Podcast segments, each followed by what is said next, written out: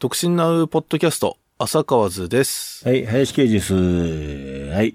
えー、今回ね、紹介させていただきますのは、まあ、先週か。あの、タイガース、ね、GS の紹介しましたけどもね。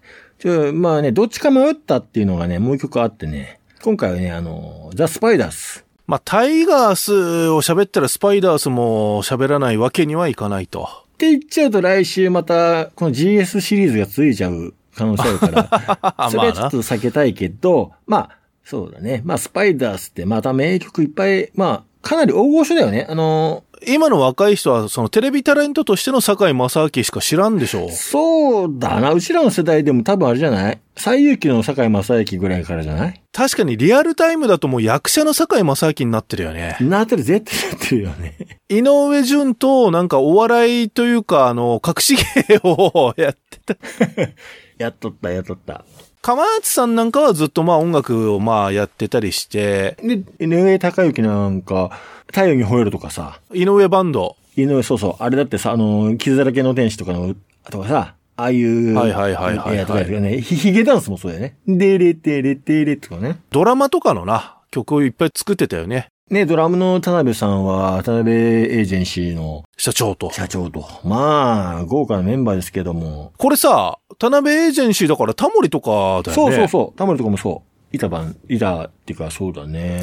う。いた、いたバンドって今言わなかった。ん言ってない言ってない。そんなこと言うわけないよ、俺。タモリバンドじゃねえけど。あとまあいやタねモ。リも一応ね、ビッグバンドみたいな。まあまあまあ、ちょっとなんかやそるうやだんけど。あと、ケンナオコとかね。あの、ゆきさおりとか。 まあなんか、その辺もカックラキン的になってくるやん。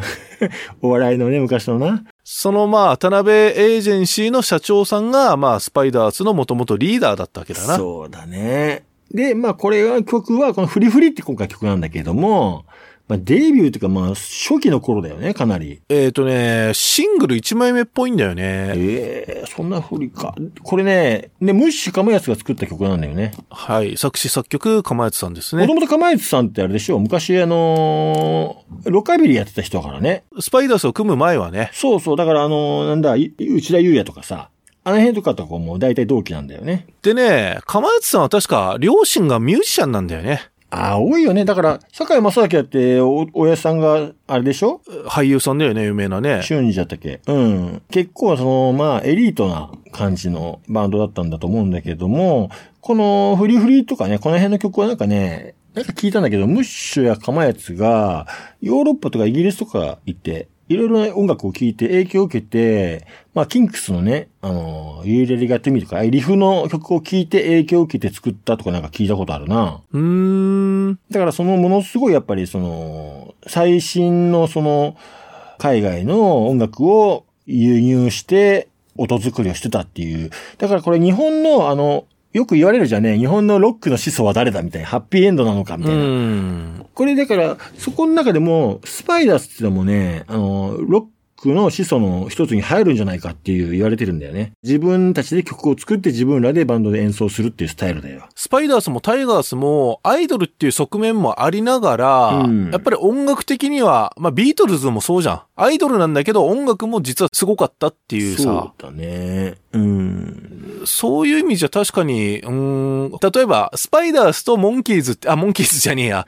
タイガースって、 うん。その、どっちもビートルズを目指してたんかな全然そのほら、ストーンズっぽさとかはないわけじゃんタイガースはもともと、ストーンズの曲とかいっぱいやってたから、ええそうなのそうだよ、あの、あれだよ、内田優也が京都まで行って、スカウトして、東京に引っ張ってきたのは、タイガースだったから、ストーンズ寄りだったんだ。うん、そう、タイガースはストーンズ寄りだったんだけど、でもなんかわかんないんだけど、テンプターズが出てきて、タイガースはなんかビートズ寄りになって、テンプターズがストーンズ寄りになったみたいな。まあまあまあ、ちょっと不良な感じだよね、そテうンプターだズのね。うん。そういったまあ GS、グループサウンドの時代が昔あったわけですけれども、あの、かっこいいロックンロールを聴かせてくれるっていうのがね、まあこのフリーフリーって俺、なんだろうな。このリフもね、斬新で好きだし、ギターも、井上さんのギターもめちゃくちゃうまいしね。ギターがね、めちゃくちゃ弾いてるよね。え、なかなかだよね、多分。サーフサウンドっていうかな。わかるわかるわかる。あのでででででででうん、わか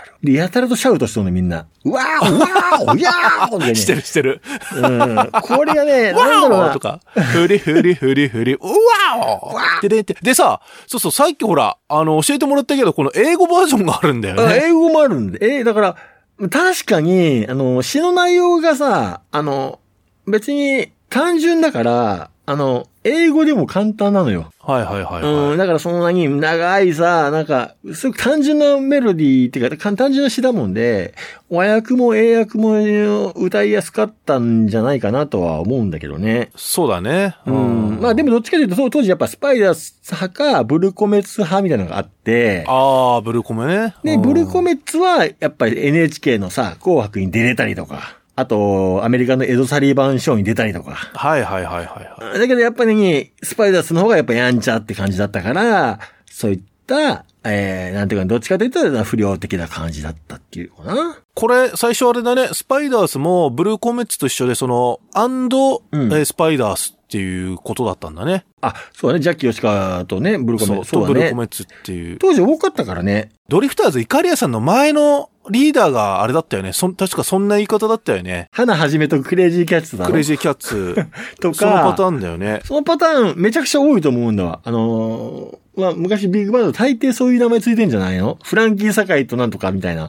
はいはいはいはい。だって、確かブルーコメスとかは、美空ひばりのバックバンドやったりとかもしとったからね。はいはいはいはいはんい。そうそうそうそう。そうそう。まあまあまあ、これちょっと話それちゃったけど、まあ今回このスパイダースのね、曲で、あの、フリフリ。これはね、まあ、できたらこれね、日本語バージョンと英語バージョン両方聞いてもらいたいなとは思うんだけどね。これね、えっ、とね、1965年なんだけど、それで俺もちょっとピンときたんだけど、昔サザンオールスターズがうさ、んフリフリ65っていう曲をね、うん、あったねそうそう。あの曲めっちゃ好きだったんだけど。あれだろ、確かあの、夢で会えたらの、そうそうそう。夢で会えたらあのー、オープニングでね、使われてた、でってーん。でんでりりりりんってやつだろ夢をワン、ツー、フラン、ワン、ツー、スリー、ヘイヘイってやつだろそうそうそう。おお桑田さんのモノマネ、 いける口ですか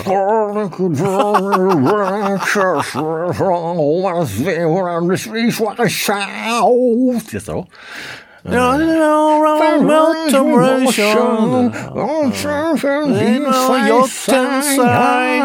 いや、もうこれちょっと長いから切って、もうやめて、もうやめよう。いや、でもあれもさ、やっぱ明らかに GS をリスペクトしてる曲だよね。うん、それは感じたね。だからやっぱり、ものすごい影響力が。あれはスパイダースから来てたわけなんだ。そうそう、そういうことだね。フーリ65。フーリフーリだから、まあそれの原点となった。まあ、ダウンタウン好き、サザン好 き、えー、ってことは G- だから、サザンも桑田さんもやっぱり GS はめちゃくちゃき、確か、桑田さんってさ、うん。えっと、加山雄一のめっちゃファンなんだよね。加山雄三なあ、加山雄一。誰だよ加山雄一加山雄一って誰だよ。